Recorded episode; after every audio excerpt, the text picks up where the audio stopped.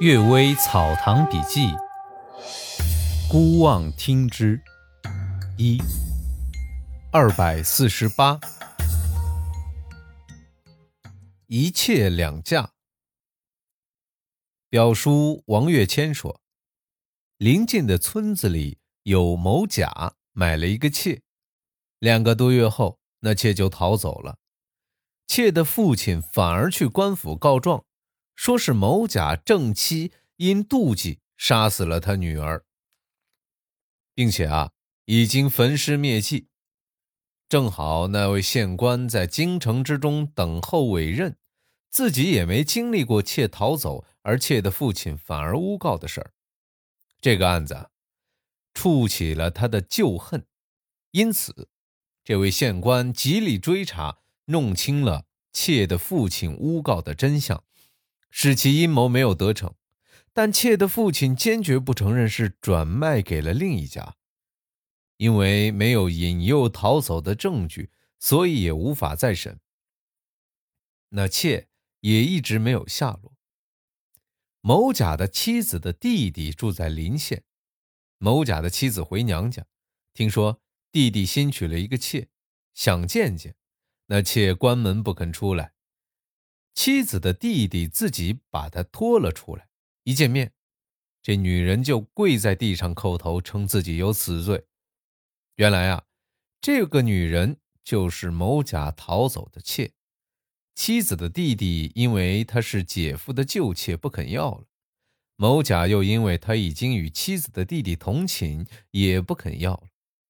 于是啊，就打了他一百鞭，配给了一个老奴仆，最后。一直做烧饭的女佣。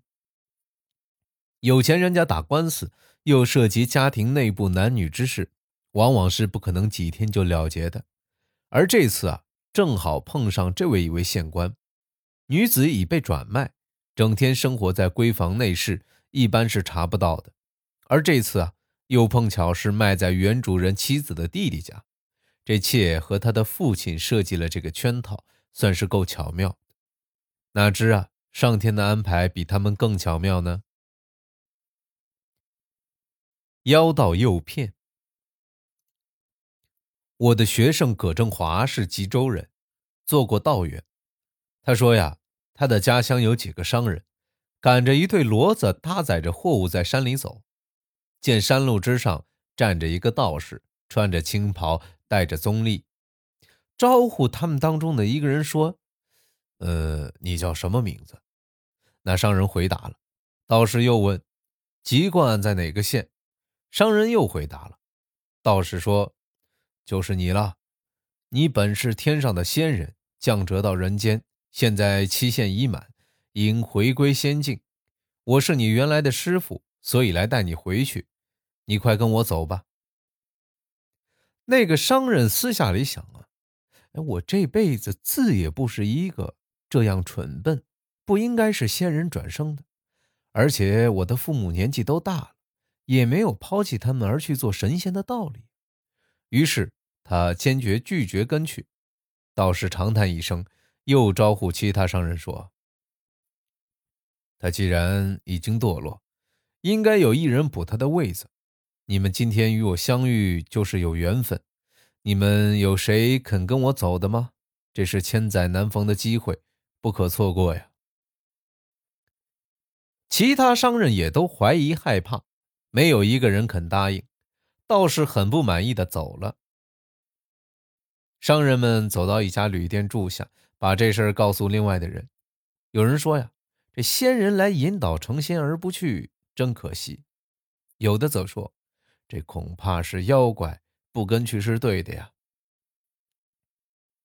有一个喜欢管闲事儿的人，第二天顺着山路去探查，刚登上一道山岭，只见草丛里到处是残剩的骨头，原来啊是刚被老虎吃了的人的骨头。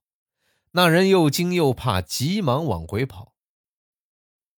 这道士也许是引诱人给老虎吃的鬼吧，所以啊。没有充分的理由而一下子获得不同寻常的福气，贪心的人是喜欢的，头脑清醒的人则是害怕的。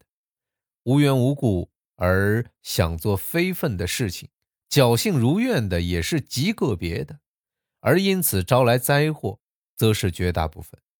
可以说呀，这个人的蠢笨，实际上正是这个人的聪明之处。恶仆转生为蟹。清代人有一首咏蟹诗，说呀：“水清巨免双螯黑，秋老难逃一背红。”这是借蟹啊，暗指当时朱冕贪婪，日后一定会遭到严惩。其他东西做食物不过一死而已，唯有蟹是将活的丢在锅里或瓮中去蒸煮，从开始水沸。到蒸煮熟，最快也要几个时刻，他的痛苦肯定非常厉害，是求死不得的。我想，不是前一辈子造孽极为深重，是不会转生到谢这一类中的。传说赵洪谢担任直隶巡抚时，一天晚上，梦见家中已死的男女老少的仆人有几十个，都围绕着跪在台阶下面叩头请求救命，说呀。我们这些奴仆活着的时候受到您的养育之恩，却互相勾结成死党，蒙蔽主人。久而久之，上上下下结成一团，使主人无法对付。即使有某人偶尔败露了，大家也众口一词替他遮盖，使得主人即使心里明白也无可奈何。慢慢的，我们还暗中控制主人，如果不如我们的意，我们就使他的一件事也办不成。因为这些罪过。现在我们被罚，托生为水中的动物，世世代代遭受开水蒸煮的痛苦。明天供给您食物中有蟹，那就是我们这些奴才托生的，恳求您赦免我们。赵公历来仁慈，天亮之后将做的这个梦告诉厨房的人，命他们把蟹丢进水里，而且做一场法事替他们忏悔超度。当时啊。正是深秋降霜的时刻，蟹很肥美。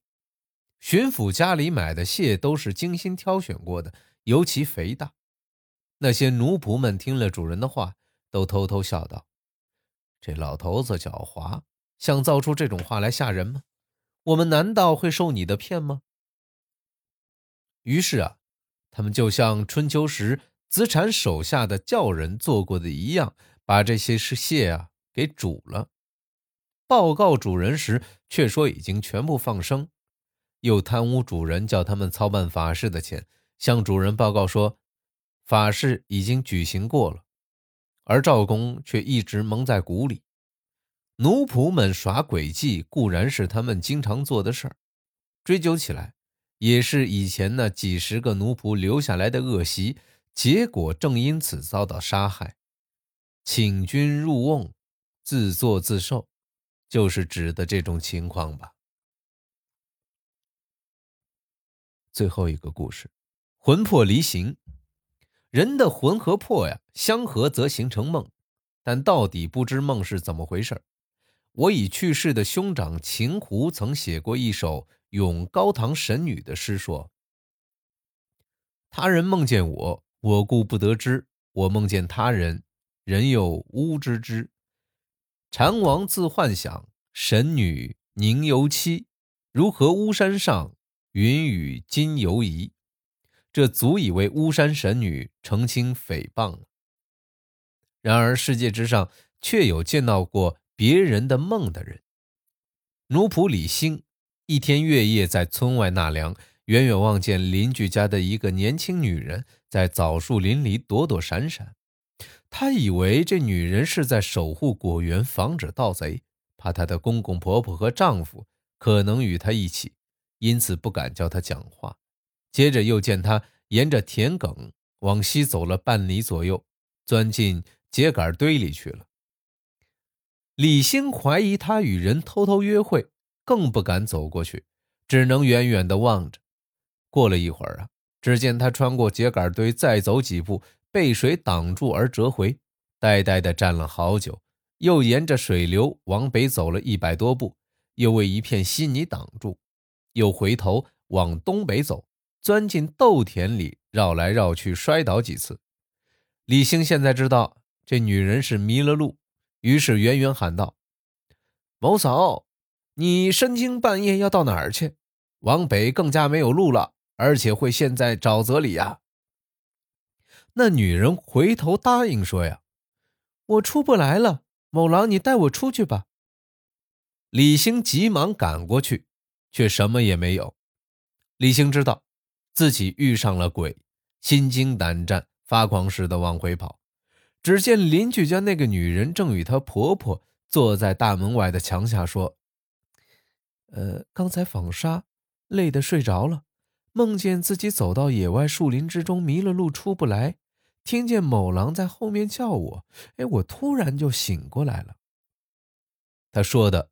与李兴所见到的完全一样，这大约是因为人疲倦之时，神不守舍，人的真阳就会飞出身体，于是使人魂魄与形体相分离，这就是鬼一类的东西了。与人的意识自生自灭而形成的幻象是不同的，所以别的人有时能够看见。相传啊，独孤生梦游的事儿，正是属于这一类。感谢各位收听今天的《阅微草堂笔记》，我们今天就为大家读到这里，晚安。